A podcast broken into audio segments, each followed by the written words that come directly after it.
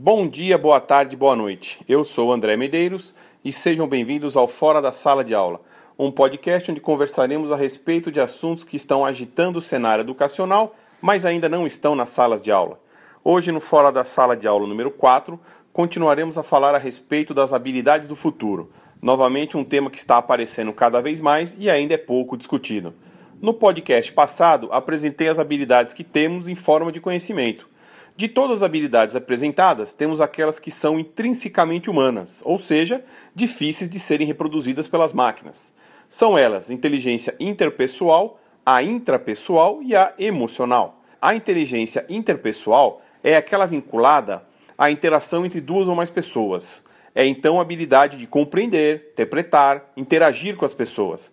Considera-se que uma pessoa é dotada de inteligência interpessoal se ela gosta de cooperar, se ela tem muitos amigos, se ela aprecia atividades em grupo, se ela se relaciona e se associa bem a outras pessoas, se ela aprecia estar acompanhada, se ela se comunica bem, se ela consegue entender as intenções de terceiros. Bom, e o que podemos fazer de posse dessas informações? Temos uma série de circunstâncias onde a inteligência interpessoal está em jogo, mas a principal é a habilidade de se relacionar, se comunicar e entender as reais intenções da outra pessoa.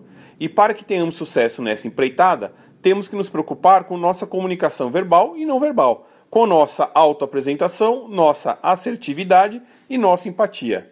Bom, mas e aí, podemos desenvolver então nossa inteligência interpessoal? Sim, podemos, através de atividades que possibilitem o contato com outras pessoas, tais como teatro, danças, grupos de estudo, terapias de grupo, atividades sociais, entre várias outras.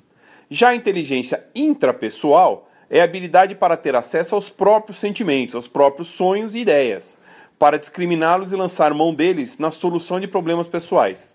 É o reconhecimento de habilidades, necessidades, desejos e inteligências próprios, a capacidade para formular uma imagem precisa de si próprio e a habilidade para usar essa imagem para funcionar de forma efetiva é a capacidade da pessoa de ter domínio sobre o seu comportamento e tomar decisões favoráveis em sua vida. Pessoas com inteligência intrapessoal têm facilidade em questões que dependem apenas deles mesmos, pois possuem um autoconhecimento tão grande que sabem como administrar cada passo que dão, além de saberem reconhecer todas as suas principais características e usá-las para seu desenvolvimento pessoal. Normalmente, essa pessoa tem foco e concentração nas atividades desempenhadas, determinação e persistência para atingir resultados desejados, disciplina, autoestima elevada, maior capacidade de realização, comportamento alinhado com princípios e valores e outras características. Já a inteligência emocional merece um podcast separado e por isso discutiremos no próximo episódio. Bom, gente, por hoje é isso. Gostaria de agradecer sua audiência, agradecer também os comentários que foram feitos a respeito do podcast anterior, bem como as sugestões que me foram passadas. Obrigado pela audiência. Curta, compartilhe, comente, avise seus amigos. Um abraço e tchau!